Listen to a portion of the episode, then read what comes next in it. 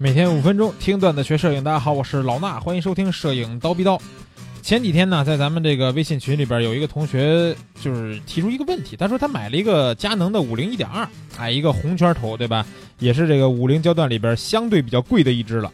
但是他说他发现这个一点二全开的时候啊，就打开到一点二最大光圈的时候，拍出来这个照片啊，感觉不锐，还有点模糊的感觉，就是咱们有时候说的这个肉，是吧？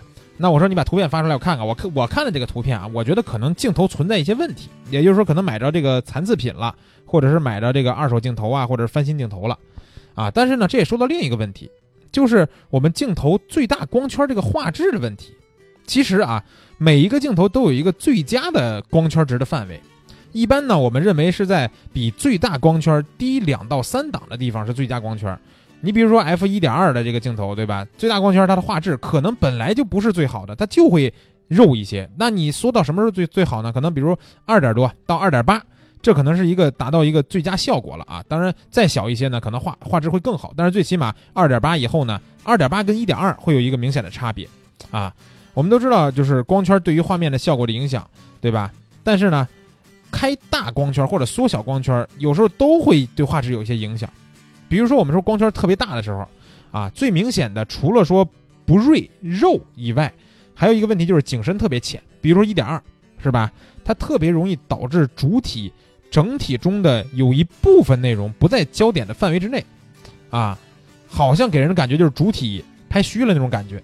而且呢，最大光圈也会出现刚才我说的画质比较肉、不锐利这种情况。所以呢，最大光圈呢，啊，有时候就是我就我的个人习惯啊，不会用它的最大光圈。啊，一点二这镜头呢，我也基本一点四、一点八去用，它最起码不是一点二那么大嘛。那光圈太小的时候也有问题，说啊，我就缩小是吧？有时候拍风光缩小。那到了 f 十六以下的光圈啊，比十六还小的光圈的时候呢，就会产生一种衍射的光学现象，直接就会导致画面这个画质的下降。所以啊，拍风光的时候，逼不得已才为了长曝光，才会用到比如说最小光圈，有的镜头二十二，有的镜头三十二，对吧？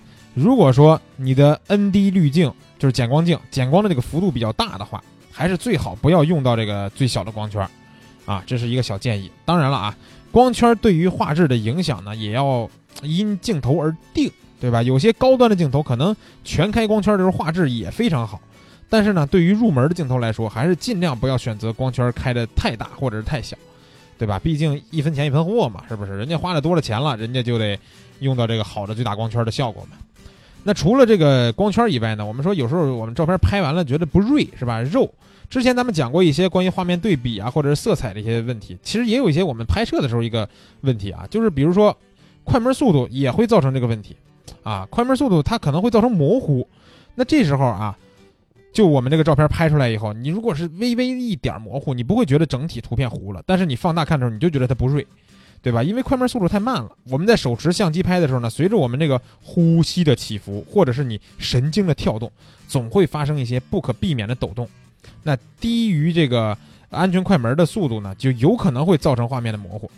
这也是一个经常见到的错误啊。尤其比如说我们从室内转移到室外拍摄的时候，忘了改变这个快门速度了，对吧？这时候呢，你就要牢记安全快门这个概念。常规的经验法，安全快门什么意思呢？就是焦段的一个倒数。比如说我是五十毫米镜头，那就不要低于五十分之一秒。你用一百毫米镜头呢，就不要低于一百分之一秒啊。两百呢，就是两百分之一秒。但是呢，这安全快门只是一个经验的法则，对吧？作为你一个入门阶段的快门的一个指导，每个人他手持的这个稳定性都是不一样的啊。有的人就是会发抖，对吧？有的人就是特别的稳。所以说呢，根据自己的实际情况选择属于你自己的安全快门，这也是比较重要的啊。还要养成一个习惯，就是拍完照片放大一下，看看细节。不然的话，啊，你看小图你是看不出来这个抖动的，对吧？另外说一点，在拍风光的时候，如果拍慢门，放到三脚架上以后，镜头防抖必须关掉，这个讲过很多遍了，对吧？如果不关的话，你放大看吧，你的照片里边绝对会出现一些不锐的这种虚的情况，那这也是一个小 bug 吧。然后还有，除了这个镜头，呃，除了刚开始我们说的光圈啊，包括呃快门速度以外呢，其实镜头也是真的是不能不谈的一个事儿。对吧？之前我发到我说你们照片为什么不能不这么锐的时候，那篇文章呢就有人说说，哎，你就是镜头好，确实是啊，镜头好就是一个问题，对吧？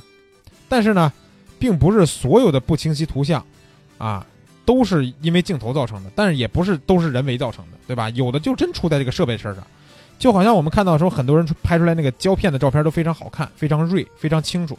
但是呢，你自己用这个傻瓜机拍出来照片呢，就感觉就模模糊糊的，或者说没有那么锐。这可能不是你经验或者操作的问题，对吧？对于成像来说，人家有的胶片机能带镜头就是非常重要的。你原来使的那个傻瓜机，它就不能换镜头，所以说它就有问题，对吧？那一些高端镜头贵，它是有一定道理的。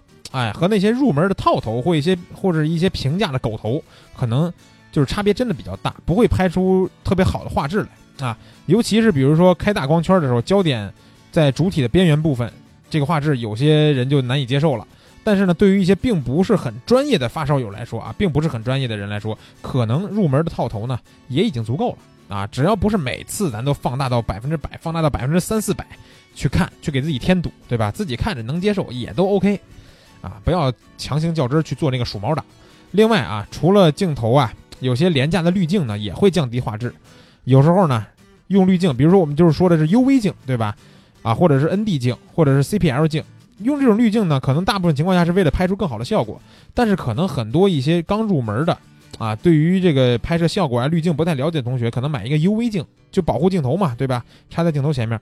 但是呢，买一特便宜的，作为保护镜头存在的这个廉价滤镜，一般来说质量不高。